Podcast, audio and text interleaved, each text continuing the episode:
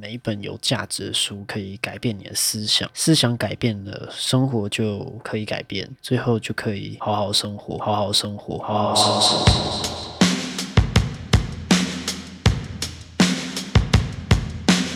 我们是一个希望你有钱花不完的节目。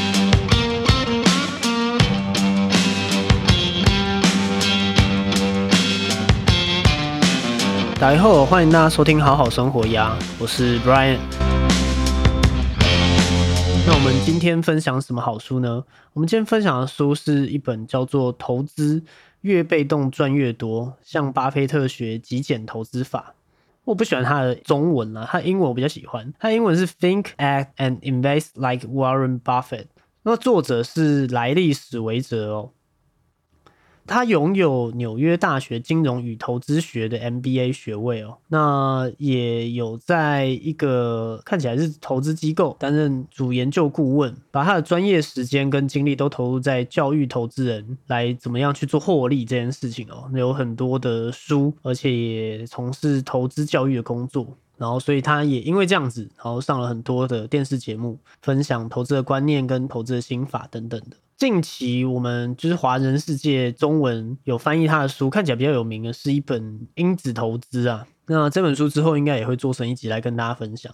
我们就先回到这一本要讨论的《Think, Act, and Invest Like Warren Buffett》。我们可以从三个重点来讨论这本书哦。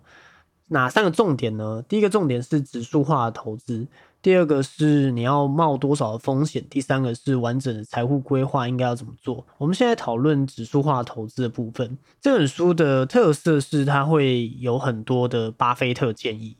你如果去翻，它是一本很小本书，它其实并不难读，但是它会有很多的巴菲特建议。巴菲特说什么话这样子？那首先第一个巴菲特的建议是。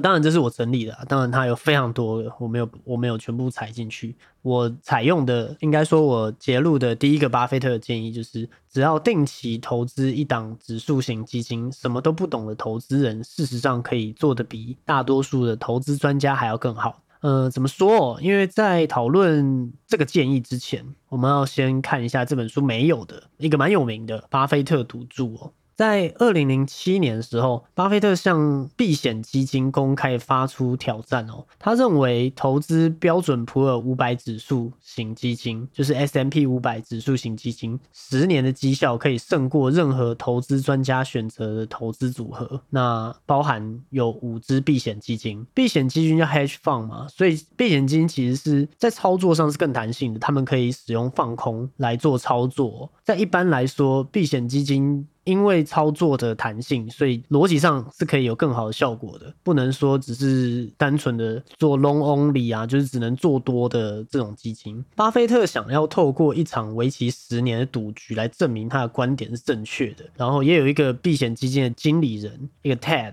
那这个 Ted 呢，就接下巴菲特的战术，和他进行一场十年赌局。那这个赌局的时间是从二零零八年的一月一号开始，一直到二零一七年的十二月三十一号。那结果出炉了，巴菲特选择投资的是 S M P 五百的指数型基金，其实就 E T F 啊。那在过去的十年内，创造了一百二十五点八趴的累积投资报酬率，年化报酬是八点五趴。那另外一个 Ted 呢，他选择了避险基金组合，创造了三十六点三趴的。累积投资报酬率，年化报酬率是三点二趴，很明显就是巴菲特赢了。所以巴菲特也曾经在二零一四年给股东的信中表示：哦，对于一般非专业的投资人来说，最好的投资就是选择低成本的指数型基金。那巴菲特也用的是这个十年赌局，向投资大众证明这一个很重要的观点哦。大多数的基金经理人，很专业的，受过非常多财经背景的经理人，没有办法击败市场。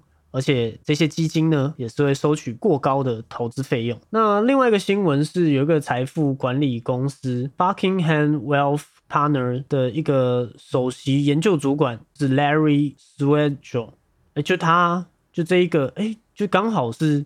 这一个作者他在接受 CNBC 采访的时候指出，那个标普道琼指数公司就 S M P 道琼，每一年都会针对主动式、被动式的管理基金去做进行研究。截至二零一九年，他们发现说，过去十年有百分之八十五的主动型基金表现不如 S M P 五百指数哦。如果把时间拉长为十五年的话，那表现落后 S M P 五百指数的主动型基金进一步的增加到九成以上，九十一趴多，只比九十二趴。那这两篇新闻连接我们也会放在 show note 里面。所以我们就回到了刚刚讨论到的巴菲特的建议哦，关于指数化投资的建议。第二个建议，三十五年来美国企业的成绩斐然，投资人理应享有丰厚的报酬。他们只需要以一种多样化、低开支的方式抱着美国股票就行了，只需要持有一档指数型基金，无需杀进杀出。也能让他们赚很多，但是许多的投资人不断进出市场，结果若不是所赚不多，就是血本无归。那第三个建议是，不论是机构投资人或个人。大多数投资人都会发现，持有普通股的最佳途径是透过一种收费极少的指数型基金。遵循这个途径的人，一定会强过绝大多数投资专家所能带来的净成果，扣除费用与开支。让许多投资人就是很疑惑的是，指数型基金之所以有效，正是因为他们不做投资决定。像是什么是做投资决定呢？像是每一天盯着股市啊，然后选股啊，计算进出场时间啊，不做的成果会比做的成果还要好。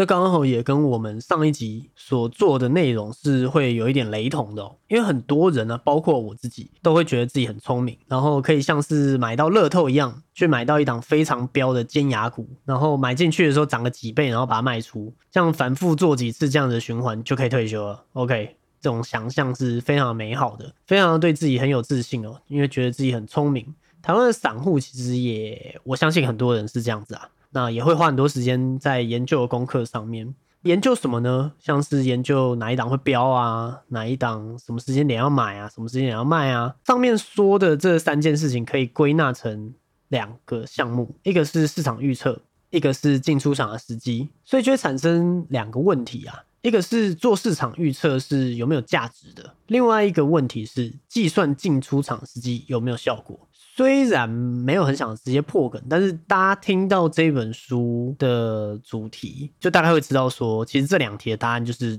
就是不是嘛。对不对？就直接否定掉这两个问题的答案。但是真的是这样吗？或者是说作者的论点到底是怎样？为什么他会觉得说做市场预测没有价值，计算进出场时机没有价值？这样子的理论站不站得住脚？我们就还是要有独立思考能力嘛，对不对？那我们就看作者怎么说。那我们继续看到巴菲特的建议哦。我们一直觉得短期市场预测是毒药，股市走势的预测不能告诉你任何有关股市将何去何从的资讯，却可以告诉你一堆关于那个预测的人的事情。其实关于未来走势哦，其实真的说的准人。真的有办法一直准确的人到底有几个？我自己观察台股跟美股一段时间下来，其实有的时候我都觉得那一天可能白天的时候台股市场蛮乐观的，可是晚上到美股就猪羊变色，蛮多时候我自己都搞不清楚到底为什么会这样。那可能真的会存在一些预测很准的人吧。但是那个人是不是你？你自己有没有什么方法可以让你自己的预测一直很准确，都不会犯任何错？这件事情，坦白说，我自己个人会觉得难度颇高啦。因为说实话，对于能够预测未来而且一直准确的人，其实不太需要买股票啊，这可以去买别的东西，像是负期望值的乐透，那可能连印度神童都没有办法一直准确嘛，对不对？所以关于这一个哦，关于所谓未来市场走势的预测，我个人目前是同意这个建议的看法，就是未来市场走势的预测其实是比较没有效果的，因为谁能够预测明天会涨还是会跌？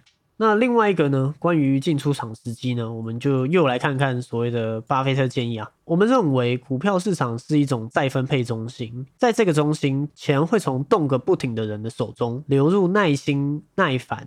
然后守着不动的人手中，OK，我们是以静制动的行为模式反映的正是这种观点哦。那投资的成败呢，与智商无关。许多人会因为一时的冲动胡乱投资而失利。你的聪明才智，即使仅是平庸而已，但只要懂得自我克制，能够抑制这种冲动，一样可以成功。我们深信无为才是智慧行为。那我们爆股一般都是一直爆下去哦。这是所说的几个建议，大概是四个。所以我一起念下去而已。那巴菲特知道说，在股市低迷的时候，投资人应该买进，不应该杀出。尽管劝诫投资人不要算计进出场的时机，但是因为他也有说了，就是你一定要算的话，你应该要在别人贪婪的时候恐惧嘛，恐恐惧的时候贪婪嘛，所以你要在别人害怕的时候买进，在其他人贪心的时候卖出嘛。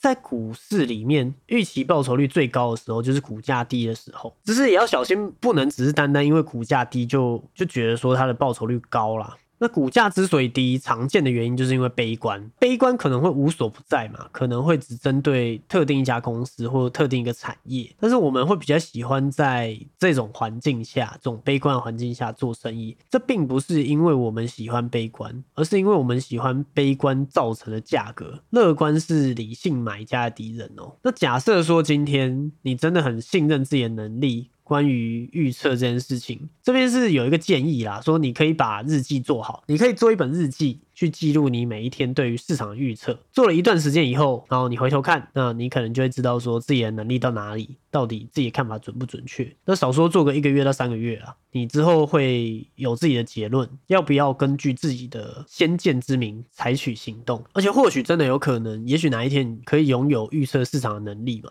对不对？这件事也难说。你的学习方向跟你对于投资的观点，会决定你的投资绩效。不论你是从身边的案例啊，或者是新闻啊，其实都支持一个论点：是散户在股市里面其实是输多赢少的。不管散户，就是非常的努力哦，可是大部分的人其实还是赔钱的。我们要怎么样看这件事情？其实你光是看台湾的富豪榜，你就可以看到说，其实没有一个是靠投资股票变有钱的。但是全世界津津乐道的靠投资变有钱的，大概也只有巴菲特一个。所以其实为什么很多时候巴菲特说的话会被大家觉得是圣经哦？巴菲特身家很可怕哎，我看一下巴菲特身家多少？巴菲特。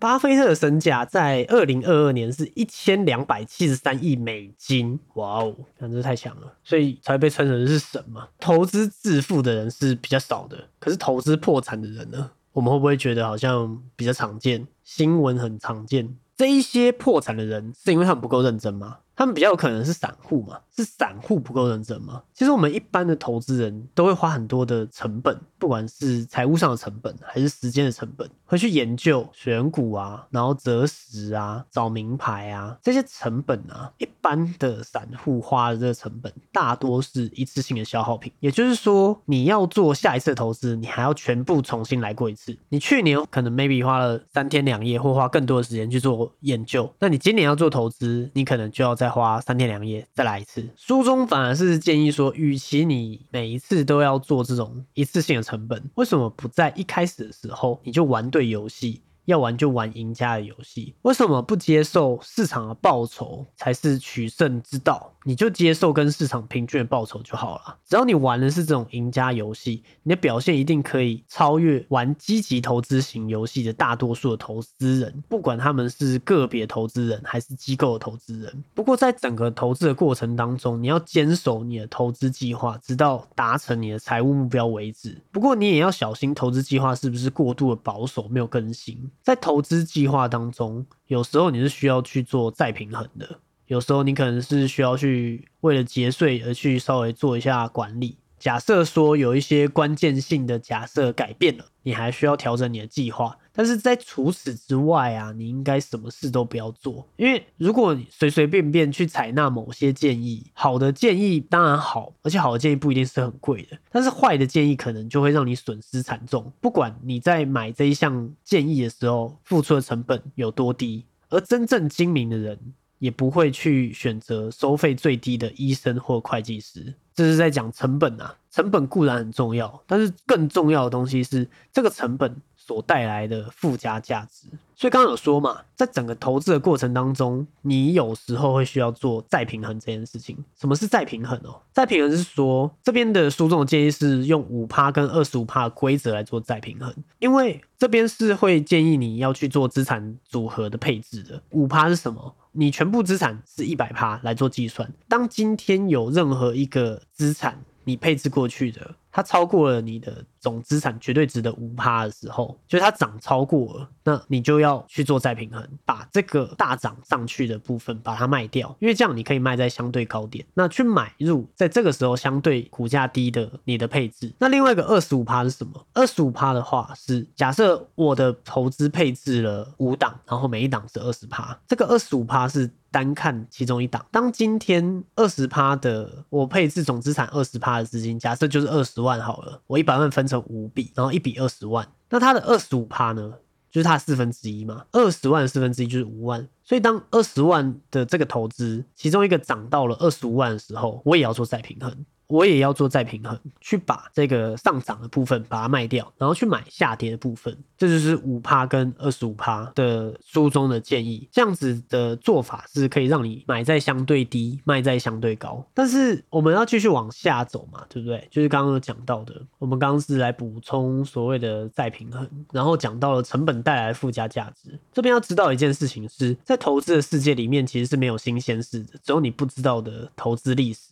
所以书中也会建议说，你要取得金融史的知识，可以让你预习到会有的风险是什么，并且将这些所谓的风险去纳入我们自己的投资计划当中。与其去预测研究哪一档股票会涨，不如在股市的基本功，也就是股市的历史上面下功夫。光是研究股市的历史，可能就会花很多时间。但是我们可以肯定的一件事情是，你花这些时间不是一次性的，因为关于历史只会重复，因为在历史当中重蹈覆辙。都是人，只是这些人可能不知道，又或者是这些人都会觉得说这次不一样，而这次不一样却是在投资的市场上面最危险的五个字。投资人常会看到可能新东西就发狂，就是会追高啊，就会 FOMO 啊。也有一句名言是：你如果想要发一笔小财的话，最稳健的方法就是你一开始砸一笔大钱。之后就会发一笔小财，你钱就剩一笔小财。所以如果你会愿意开始玩赢家游戏的话，那这样子我们就要进到本书的第二个部分，也就是你要冒多少的风险，你要能够看见危机、看见风险，而且要看到更远的地方。同时，你只能够冒你有能力冒、你有意愿冒，跟你必须冒的风险，不冒超过这些限度的风险。什么意思哦？我们的投资计划常常会因为我。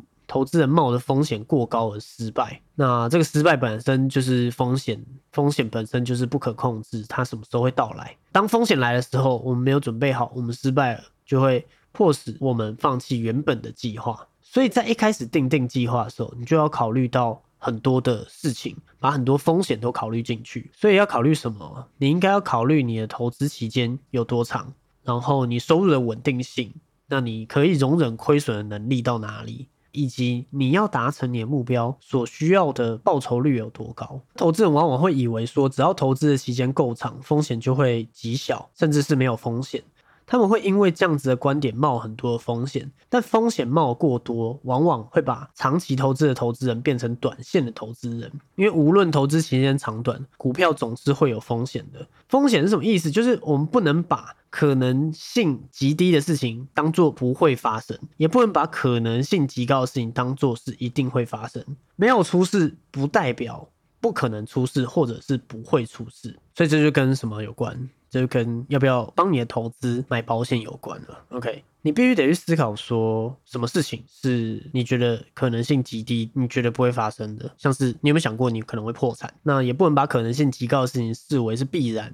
你有没有想过说，如果你预期你投资这张股票赚钱，你有没有想过它赔钱怎么办？你有没有什么计划？OK，那到底什么是你有能力跟你有意愿冒的风险哦？除非你能够完全的了解一切风险的性质，不然绝对不要投资任何股票或债券。我们翻译一下这句话意思哦，这句话意思其实是说，如果你不能够跟你的朋友明白解释一项投资的风险，那你就不应该进行这项投资。因为投资人常常会因为不了解自己冒的是什么风险而赔钱而亏损。但是你的风险承受能力要怎么算？你可以去思考一件事情：是当你可以接受亏损一趴的话。你可以投资股市两趴，你可以买两趴的股票，以此类推啊，这是比较简单一点的计算方法。当然书中有一个表格。只是有兴趣的大家可以看书啊。那我觉得比较简单是这样记啊。如果你可以接受你的投资会瞬间总资金少了五十趴的话，那你就可以投资一百趴的资金在股市里面。那如果你可以接受你的投资可能会少个八十趴、九十趴的话，你可以投资一百趴的资金在加密货币里面。如果你不行，你就要想一下你现在的资产亏损到哪里的时候你可以接受，然后去回推出你可以投资在股市里面的比例。那剩下的资产呢？这本书的建议是把资产配置在三个项目里面，也就是股票、债券跟其他。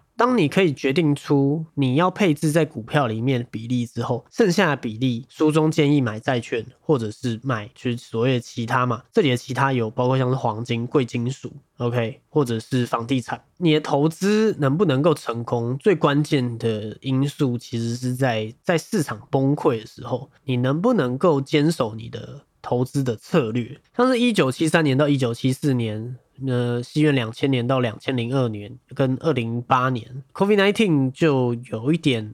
难说，因为 COVID-19 的崩盘真的太短了，不到一个月，然后就开始往上喷，这也是跟美国大量印 QE 有关啦。那所以说，在经历这种长达一年、两年的空头的时候，市场崩溃很久，大家都放弃的时候，在这种时候，股价低，预期报酬率高，那你能不能够 hold 住你自己的情绪，不会紧张焦虑，然后最后就把卖出件送出了？OK。但是这一件事情啊，就是在经历所谓的熊市，其实真的还是要你实际经历过之后，你才会知道说你是一个什么样属性的投资人，你可以冒多少风险，你在遇到这样子不断下跌的时候，你的心情怎么样，会不会受到影响，睡不睡好觉等等。很多人都说，其实就是你的投资其实是要让你睡得好觉，如果你睡不好觉的话，那就把它停损卖掉，因为最重要的东西是你还是要睡觉，你还是要能够睡好觉。嗯，这是题外话了。那我们拉回来，所以说对于危机的期间，其实是要小心的啦，不要让情绪接管了你的决策哦。投资人最重要的品质其实不是智慧，而是你的脾气。因为投资这件事情其实很简单，但是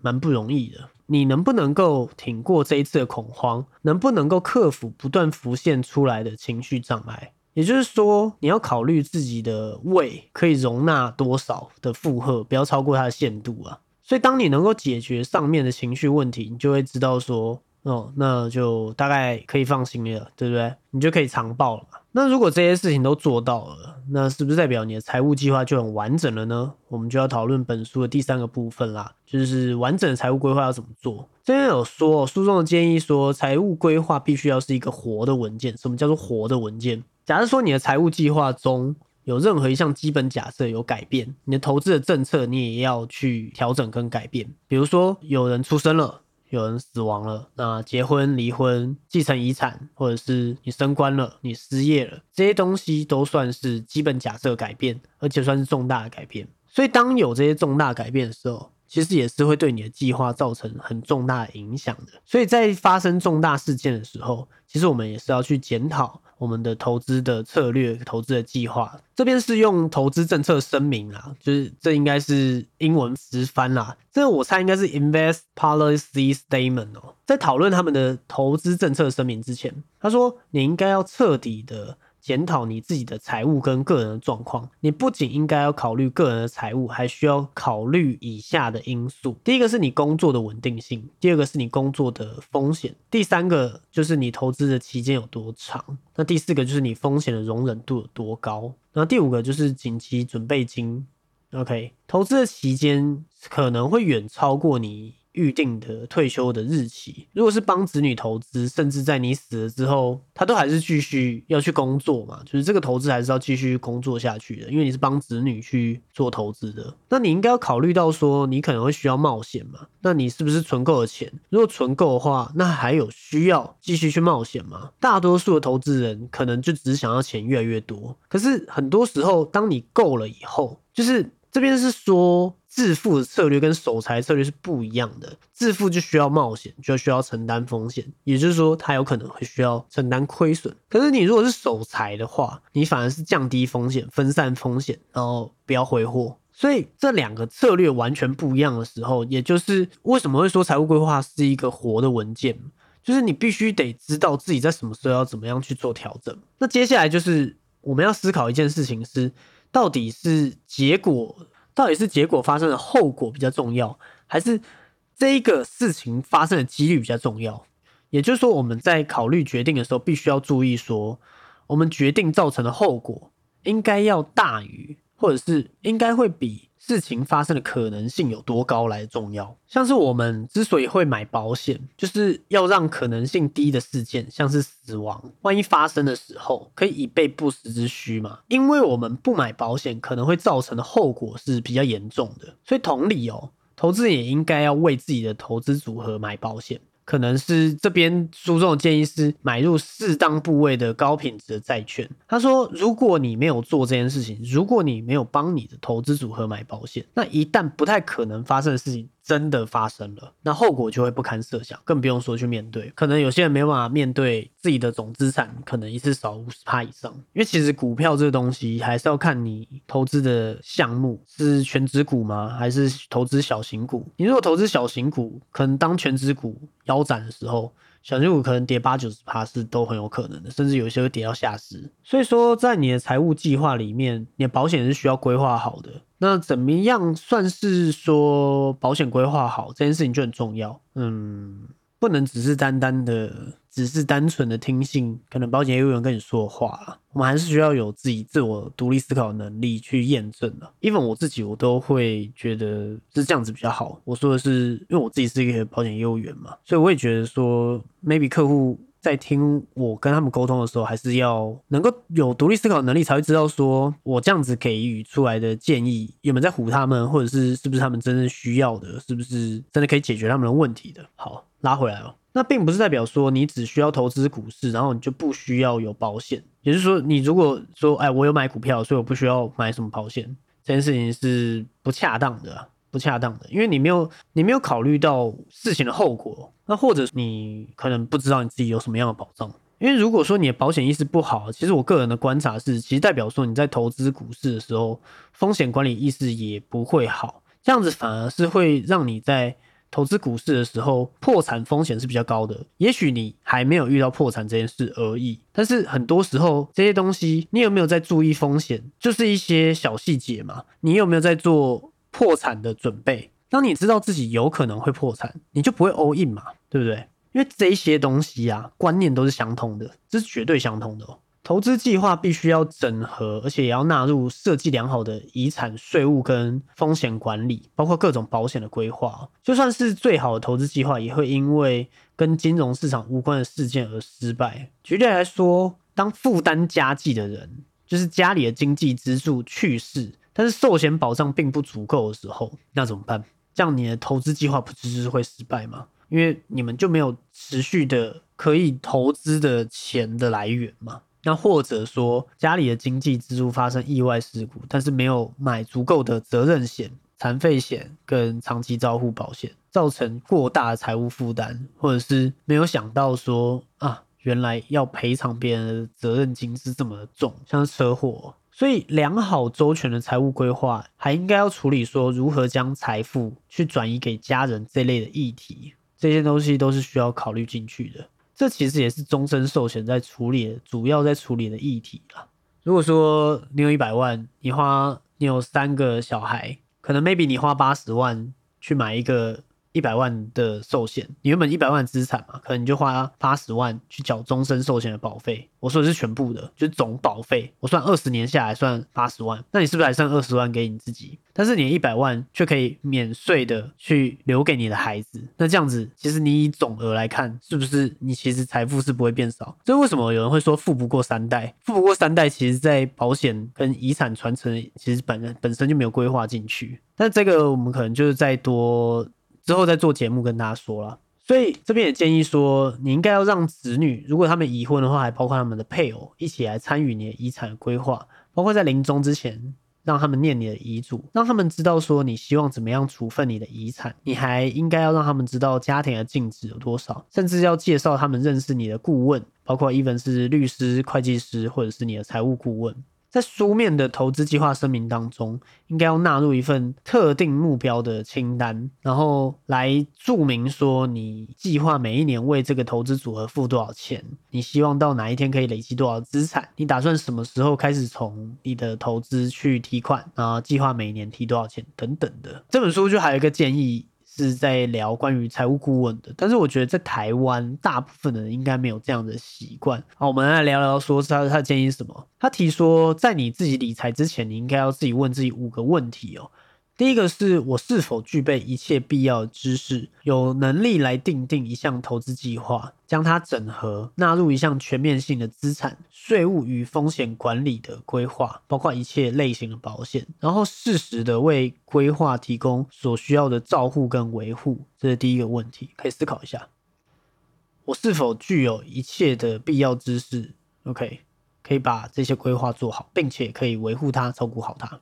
那来进到第二个问题哦。第二个问题是我是否具备必要的数学技巧，像是有关于几率与统计学的进阶知识，对于投资理财是很有帮助的。这些进阶的知识包括说，就是相互关系的分析，还有所谓他说的偏度跟风度，还有各种例举分配法的分析，我是不是具备必要的数学技巧？这是第二个问题。第三个问题是我是否有能力适当的配置资产，使我可以达到财务目标的可能性提升到最高，然后又能够不冒我无法承担的风险。这种资产配置的计划有一个重要环节，就是用蒙蒂卡罗的模拟程式去评估各种资产配置、储蓄跟开设假设下达成目标的可能性。蒙蒂卡罗模拟程式，这可以 Google 一下。那第三个问题。简单一点讲，就是我是否有能力可以适当的配置资产，达成我的财务目标。但是你的能力要怎么看呢？然后又不会冒过大的风险呢？OK，那第四个就是我是否具备丰富的金融史的知识。投资人需要知道股市为投资人带来负报酬率的经常性，也就是股市让你亏钱的经常性啊。然后也要知道说熊市会持续多久，会跌多深。不知道这些历史的投资人可能会很容易重蹈覆辙哦。第四个就是在讲金融史知识啊，你有多少金融史知识？第五个就是在说，在面对许多几乎要面对的危机的时候，投资人必须要有一套坚守计划、自律的功夫。你必必须自问，我有没有这种功夫可以克制自己的脾气跟情绪？当你的投资组合重挫，当你可能你的总资产腰斩的时候，你能不能够不慌不忙，然后沉着以对？你有没有这样子的自信？OK。第五个其实是在讲自律，你有没有管理好你自己情绪的把握？还是你已经经历过了熊市，你知道自己就是在那个时候会恐慌、会乱了阵脚，然后不断的停损、不断的亏损。那这边也给建议说，选择顾问的时候要遵守三个标准啦。第一个是顾问要以受托为服务原则，而不是领佣金的。OK，这在台湾应该不容易，应该就我所知。就我自己的经验，好像都没有人愿意就是付钱来，比如说跟理财顾问去做咨商啊，大部分都还是听到的都是零佣金的理财顾问。那零佣金有什么问题哦？就是你不确定说他们给你的建议是不是只是根据他们自己的利益走嘛？其实就有这一层的问题，所以就变得说，在跟这样子的顾问讨论的时候，其实你要去理解跟思考这一个问题存在就是了。但是如果说真的还是符合你需求的话，maybe 就是可以 take it，就可以就可以接受啊，就可以选择这样子的建议。那第二个的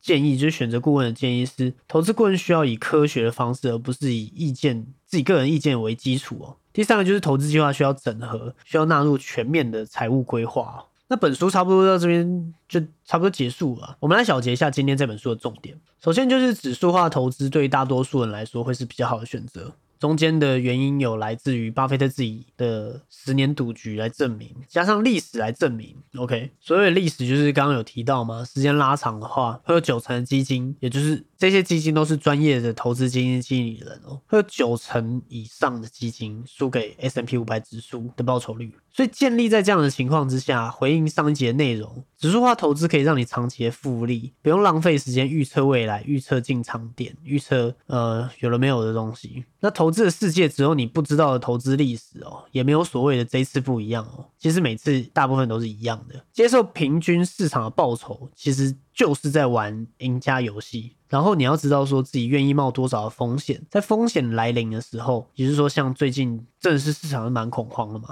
不要让情绪接管决策，记得要做再平衡，让你可以买在相对低，卖在相对高。那你要能够在恐慌的时候还有钱可以买股票，其实你真的会需要为你的投资买保险，这是很重要的一件事情。那财务规划呢，也是必须要在人生有重大事件发生的时候去做检视，看看有没有需要调整。那如果一般人，我猜。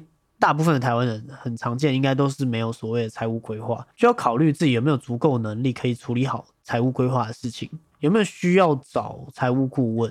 虽然台湾没有什么人，因为市场小，就是所谓的这种财务顾问，你要去付钱跟他聊天的市场是小的，大部分都是领佣金的嘛，对不对？你还是要找真的可以，你可以值得信赖的啦。假如说你已经稍微年事稍长了。那你也有可能要让子女去参与你的遗产规划，包括你的遗嘱啊，你想怎样分配你的遗产啊，甚至介绍他们认识你的顾问啊，你的律师、你的会计师、你的财务顾问等等。但是台湾应该是比较少有自己的律师、会计师啊，财务顾问应该保险业务应该很多啊，或者是银行行员，你知道？好，那节目到这边就进到尾声了，不知道你还喜不喜欢今天的节目？你如果喜欢的话，那就请你用行动来支持我们的节目。欢迎在 Apple Podcast 上面按下五星，留下评论，也可以在 IG 分享我们的节目，来推荐我们的节目。少了你的支持分享啊，我们节目也可能不知道说我们分享的内容对你有没有价值。那有你的支持会成为我们一直创作下去的热情的源头。